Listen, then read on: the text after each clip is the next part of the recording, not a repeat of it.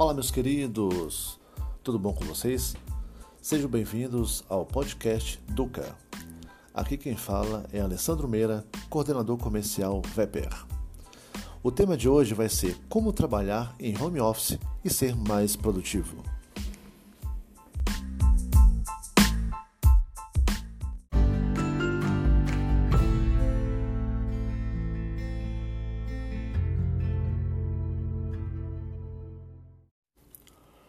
Olá pessoal, então vamos dar início ao nosso podcast de hoje. A produtividade é uma luta constante entre o foco e a distração. É, você conseguir se concentrar nas atividades diárias às vezes requer uma mudança de chave interna muito grande e leva um certo tempo até você entrar em rotação e vencer as distrações. Agora pensa comigo, qual lugar onde encontramos as maiores distrações? É isso mesmo, na nossa casa.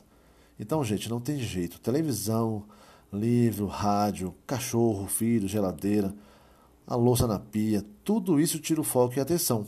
Algumas pessoas até têm uma certa facilidade e conseguem produzir em qualquer lugar, mas a grande maioria não. Então vou passar para vocês cinco técnicas que vão ajudar você a manter o foco e ter mais produtividade trabalhando em casa. Vem comigo nessa viagem de hoje!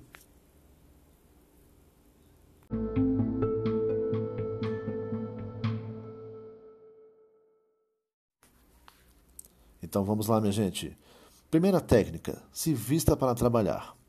Esse ponto é importante porque você estando em casa, você acaba querendo ficar mais à vontade, ficar de short, camiseta, né? ficar de pijama.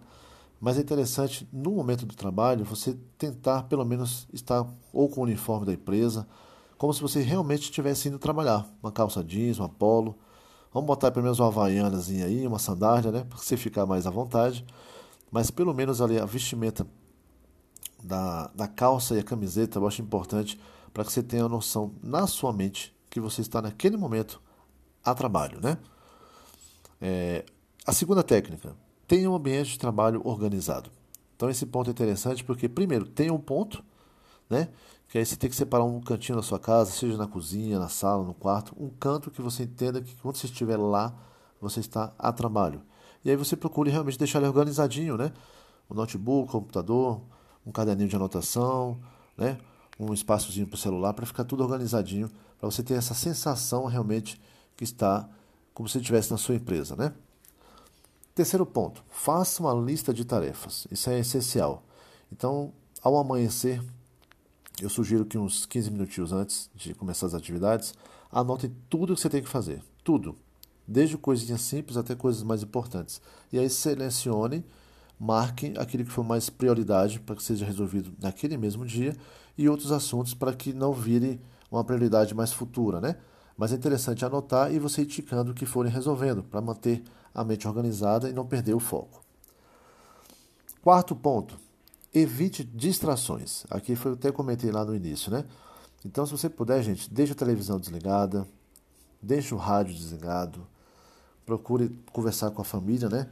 Para que os filhos entendam ali que naquele momento você está trabalhando. Então, isso é muito importante. Eu sei que tem muita gente que talvez goste de trabalhar ouvindo música, então deixa a música baixinho para não atrapalhar não só o seu raciocínio, como também de outras pessoas. Às vezes tem gente que a esposa ou o esposo também está trabalhando, tem os filhos que estão nessa questão de home office de estudo, né? Então acho que tem que ter, tentar ao máximo evitar realmente as distrações para que não perca o foco, o seu foco e do restante dos familiares que estão em casa. E o quinto, último ponto ali, faça pausas regulares, que é importante você ter uma pausa, né? Porque como você está numa rotina direto, que não tem intervalo, não tem como bater ponto nem nada, então procure fazer uma, de duas em duas horas, dá uma pausazinha, dá uma volta ali pela casa, dentro do apartamento, vai tomar uma água, toma um café, toma um suco, estica as pernas, faz um alongamento.